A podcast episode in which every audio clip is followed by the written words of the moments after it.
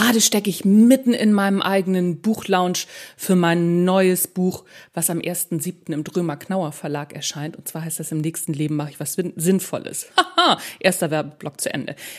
Weil ich mitten in diesem Lounge stecke, habe ich mir gedacht, wir sprechen heute mal übers Launchen, oder? Wie macht man so einen Buchlaunch? Das soll heute das Thema sein.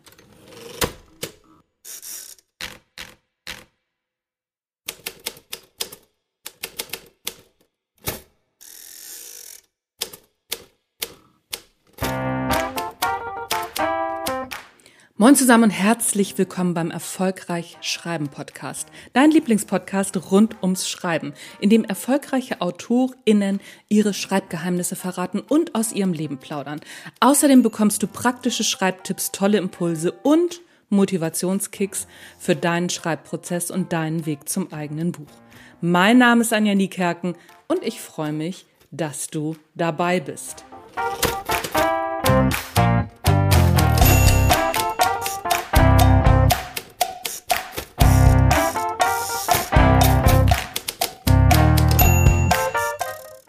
Buchmarketing. So gelingt dein Buchlaunch.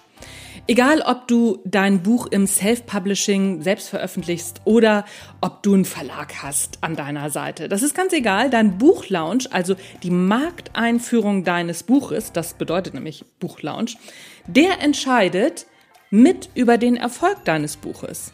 Und in dieser Folge erfährst du, wie du einen erfolgreichen Buchlaunch aufbaust. Also, wir fangen mal an. Was ist überhaupt so ein Buchlaunch? Grundsätzlich bezeichnet man im Marketing die Einführungsphase eines Produktes oder eines Projekts, kann auch ein Projekt sein, als Launch oder als Launchphase. Alle möglichen Dinge können gelauncht werden. Also neu auf dem Markt beziehungsweise in ihrem jeweiligen Marktsegment eingeführt werden.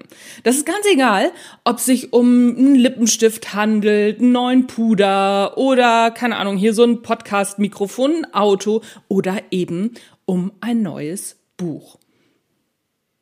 Wenn sich Produkte gut verkaufen sollen, dann wird vorher, währenddessen und auch nach dem Einführungstermin so richtig Wirbel gemacht. Selbst bei Bestseller-AutorInnen, wenn du es mal beobachtet hast, ist das immer wieder der Fall.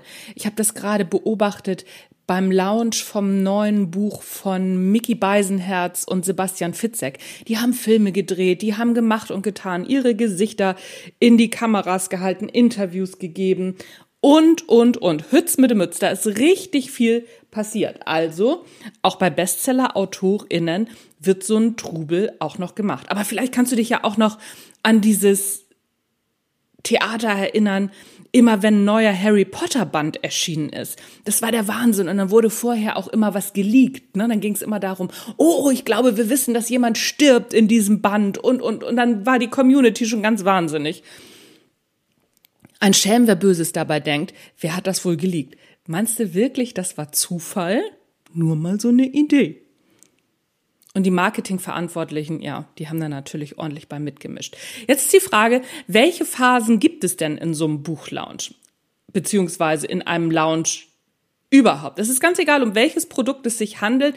Es gibt drei Hauptphasen. Die werden dann auch gerne nochmal unterteilt. Aber es gibt wirklich, wie gesagt, diese drei Hauptphasen. Es ist die Pre-Launch-Phase, die Launch-Phase und die Post-Launch-Phase.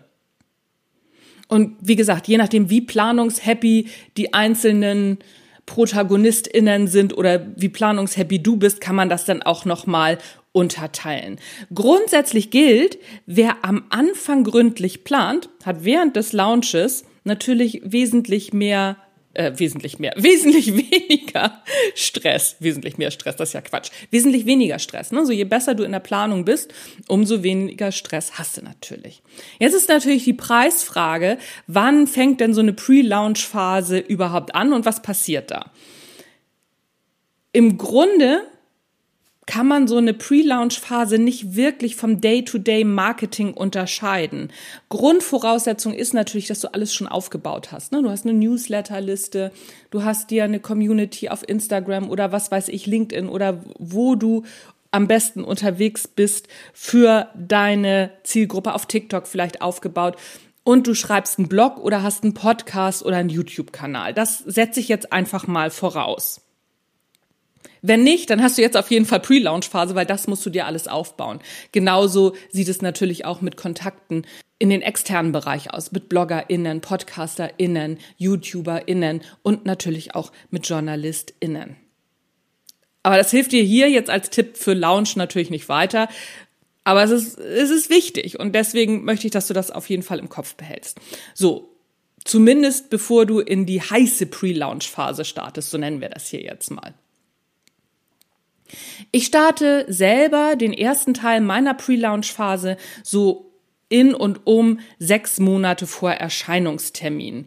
Da ist jetzt nicht mit drin, dass ich auch mal poste oder sage, ne, hier pass mal auf, ich habe einen neuen Vertrag, ich habe verhandelt, so und so sieht das, so und so sieht vielleicht das Cover aus. Ne? So das kann man in den sechs Monaten machen, aber es kann auch sein, dass das vorher ist. Für mich ist der wichtige Teil der Pre-Launch-Phase, dass ich meine Kontakte zu JournalistInnen, PodcasterInnen und BloggerInnen so sechs Monate vor dem Erscheinungstermin das erste Mal informiere.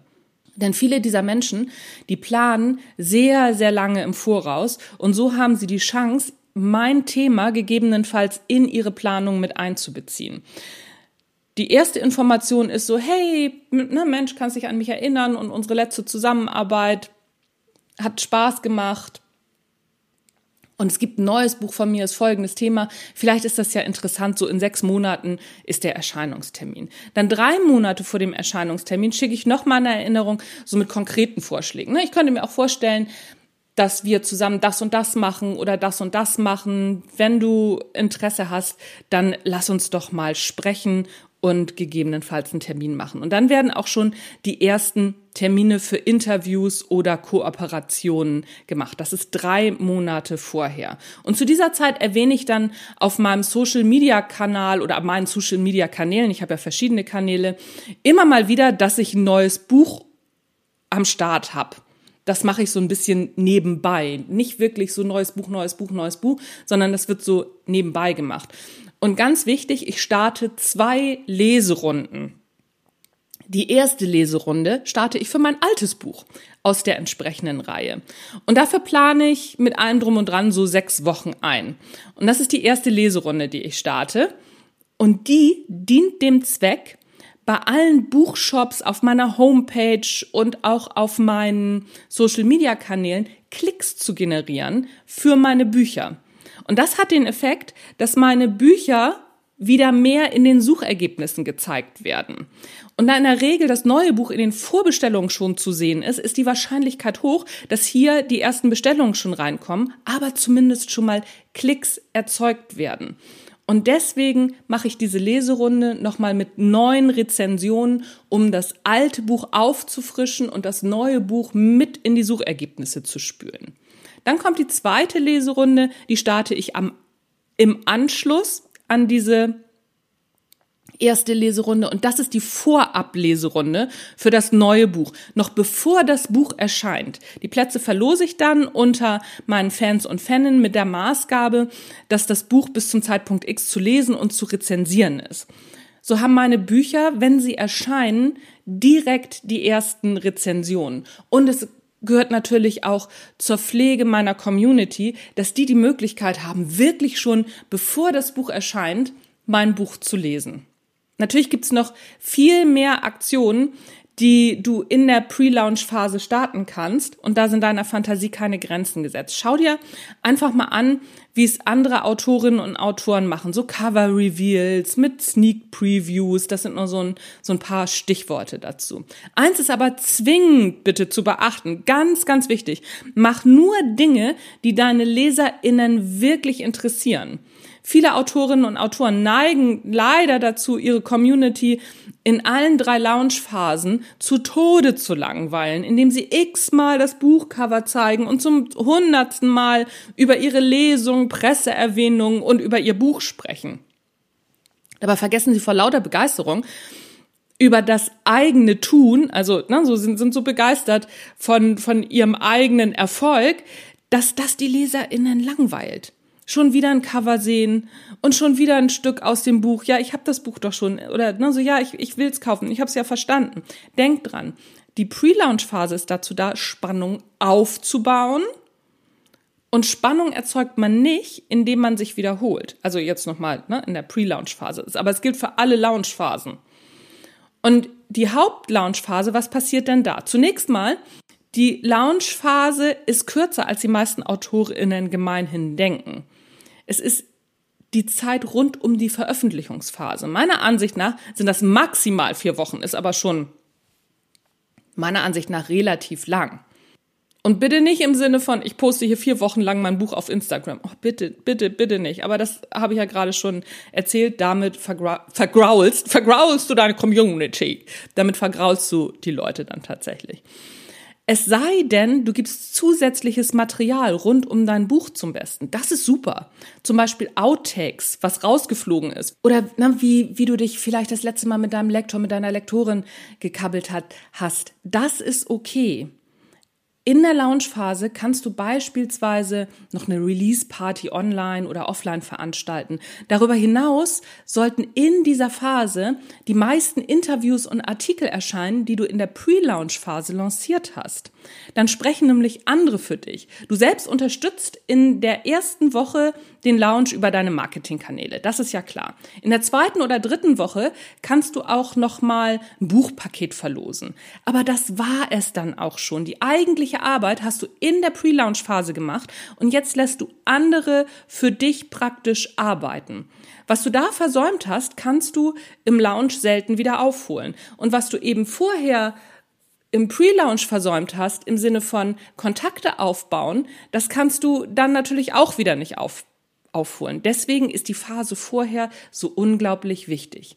Mit den erscheinenden Interviews und Artikeln kannst du noch einmal neue Kontakte anschreiben und die Kontakte, die noch nichts gemacht haben, daran erinnern, dass es doch eine gute Idee ist, etwas zu deinem Buch zu machen. So, und jetzt kommen wir zur Post-Launch-Phase. Was macht man denn da? In der Post-Launch-Phase kannst du dein Buch immer mal wieder ins Gedächtnis rufen. Viel wichtiger ist aber meiner Ansicht nach, dass du deinen Launch einmal genau durchanalysierst. Was ist gut und was ist schlecht gelaufen? Was willst du beim nächsten Mal genauso machen und was anders? War die Zeitplanung okay? Oder kannst du hier noch optimieren, damit du beim nächsten Mal vielleicht ein bisschen weniger Stress hast?